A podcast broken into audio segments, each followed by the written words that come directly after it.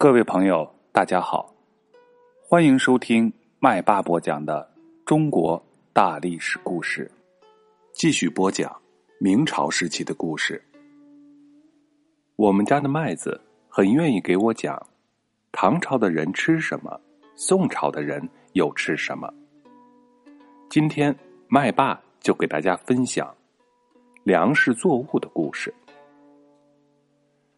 一提起玉米和白薯，恐怕没有人不知道，它们都是我国目前的主要粮食作物之一。玉米食品和烤白薯也都是人们日常生活中颇受欢迎的食物。可是，要问到他们的老家在哪里，是什么时候在我国的大地上扎下根的，恐怕能够回答得清楚的人就不多了。玉米和白薯都不是我国原有的农作物，它们和土豆，就是马铃薯一样，老家都是在南美洲。据说土豆是在十六世纪才传入欧洲，被大量种植食用。具体什么时候传到中国，从哪里传来的，至今都不大清楚。玉米从遥远的南美洲。来到我国安家落户，时间是比较早一些。明代的正德初年，也就是十六世纪初，安徽颍州方志《颍州志》中，对玉米的种植就有了比较详细的记载。在当时地方志里能记载一种新的作物，这就说明。这种作物在当地种植已经相当普遍，它的价值已经被大家所认识。不然的话，那些修史的读书人哪里会知道农作物中有这个新品种呢？更加不会把它写到方志里面去。这说明玉米传入和试种的时间比《颍州志》成书还要早一些，可能是在十五世纪中叶。他就已经辗转来到了我国。玉米是怎么从美洲传到我国的，到现在还说不明白。不过有一点是清楚的，就是它一传到我国，便受到我国广大的人民的欢迎。这是因为它高产，适应性强，对土质的要求并不高，而且这种作物又抗旱。不论山地还是平川，都可以种植，所以很快由南方传到了北方，很快推广到了全国各地。到了嘉靖年间，从云南、广西、江苏、河南，一直到陕西、甘肃各省的地方志里，都出现了关于种植玉米的记载。就连被称为明代四大奇书之一的。《金瓶梅》里也有好几个地方说到吃玉米面粥，说明那时候鲁南一带，因为《金瓶梅》的作者是鲁南地区的人，在鲁南一带也已经种植这种作物了。到了明朝末年，至少有十二个省份都普遍种植了玉米。随着它的种植面积的扩大，产量的增加。我国人传统的粮食结构也跟着起了变化，许多地方玉米成了供人民半年食用的主要粮食。直到今天，在我国不少地区还是以它为主食之一。白薯传入我国的时间要晚一些，大致是在万历中叶，十六世纪。它最初远涉重洋，被人从南美洲带到菲律宾的吕宋岛，在吕宋岛引种繁殖。因为它在平地、丘陵地、山地都会长得茁壮，即使是在贫瘠和敲薄的土地里也能种植，而且旱涝都不怕，所以容易栽培。吕宋的自然条件好。白薯生长的特别茂盛，漫山遍野都是，当地人随便上山去刨，生吃熟食都可以。据说万历年间，福建漳州有一个叫做陈振龙的商人，多次到吕宋去做生意。他在那里看到一种植物，茎叶有点像中国的甜瓜，藤蔓繁茂，只是不开花，而且也不结果。他就询问当地的农民，说是名字叫做猪鼠，人们种植它是要它那肥大的块根。说着，还挖出一颗给他看。块根的形状好像中国的山药，但是皮是比较薄的，而且发红。当地人告诉他，这块根生吃熟吃都可以，并且请他尝了尝。陈振龙觉得生猪鼠的味道甜脆可口，熟猪鼠的味道也很好吃。就详细的询问了栽培的方法。在当地人种植猪鼠的时候，他就留心仔细观察，学习到了种植的技术。他打算把这种作物带回家乡去试种，如若成功，就算给家乡人做了一件好事儿。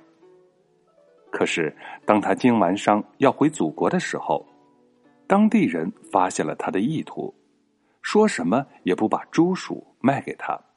还互相约好，谁也不许把猪鼠卖给中国人。陈振龙只好另想办法。他从当地人那里知道，猪鼠是可以插腕繁殖的，于是就偷偷的捡了几根秧腕，装进了篮子里面，漂洋过海回到了故乡。他先在家乡漳州试着把猪鼠秧蔓插在地里。起初，他看见秧蔓有些蔫儿，没有抱多大的希望。没想，过了几天，秧蔓渐渐支棱起来，插下的几颗，颗颗成活。接着，他又施了粪肥。过了些日子，只见叶茎油绿，爬得满地都是。过了几个月，翻开秧腕，下面的土地裂出一道道的缝，刨开土。滚出一堆长得又肥又大的猪鼠，他煮了一些送给左邻右舍和亲朋好友，请他们也尝尝这新鲜物。大家都说很好吃。这事儿一传十，十传百，很快就传开了。附近州县的人都争着来漳州引种，不几年，从泉州、莆田、长乐等地。发展到了福建全境，而且熟白薯作为一种食品出现在泉州的市面上，据说一斤只卖一文钱，这就非常便宜了，两斤就可以吃饱，所以大受人们的欢迎。白薯从菲律宾传入我国，这是一条路线，还有一条路线就是从越南传进来的。我们今天就不详细说了。白薯受到人们普遍的赞誉，是在福建遭到一次特大灾荒之后。大约是在万历二十六七年的时候，白薯刚刚推广不久。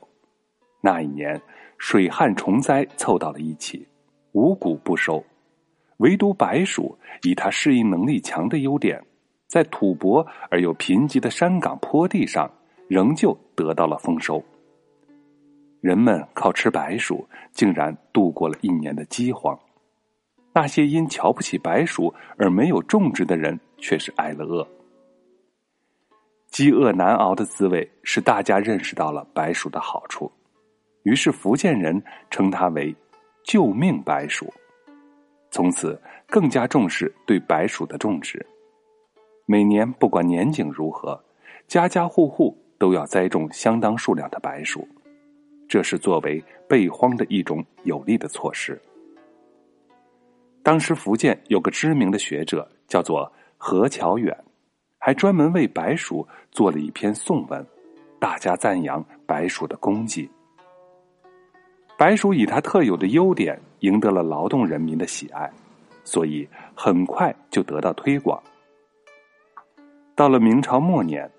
浙江、山东、河南等地已经有了种植，而一些有见识的朝廷大臣也十分重视白薯的大面积的推广。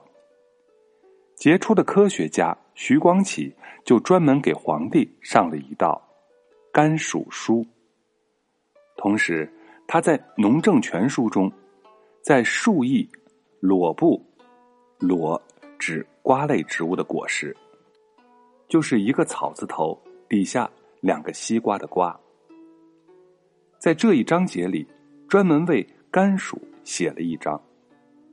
打这以后。社会上出了不少论述白薯的著作。随着白薯在各地的推广，它的名称也就越来越多了。例如，猪薯、甘薯、番薯、白薯、红苕、地瓜等等，各地都有各地的叫法。白薯不仅是高产作物，吃法也很多，而且具有较高的经济价值。也可以说，它是一种经济作物。在荒年的时候，它的茎和叶都是可以充饥的。用白薯做原料，可以做成许多不同的食品。根据记载，明末清初，福建人已经用白薯开始酿酒，酒名叫做地瓜烧。可以用白薯去榨油，叫做地瓜油。这种油现在已经不见有人提起，也不知道是用什么方法榨的了。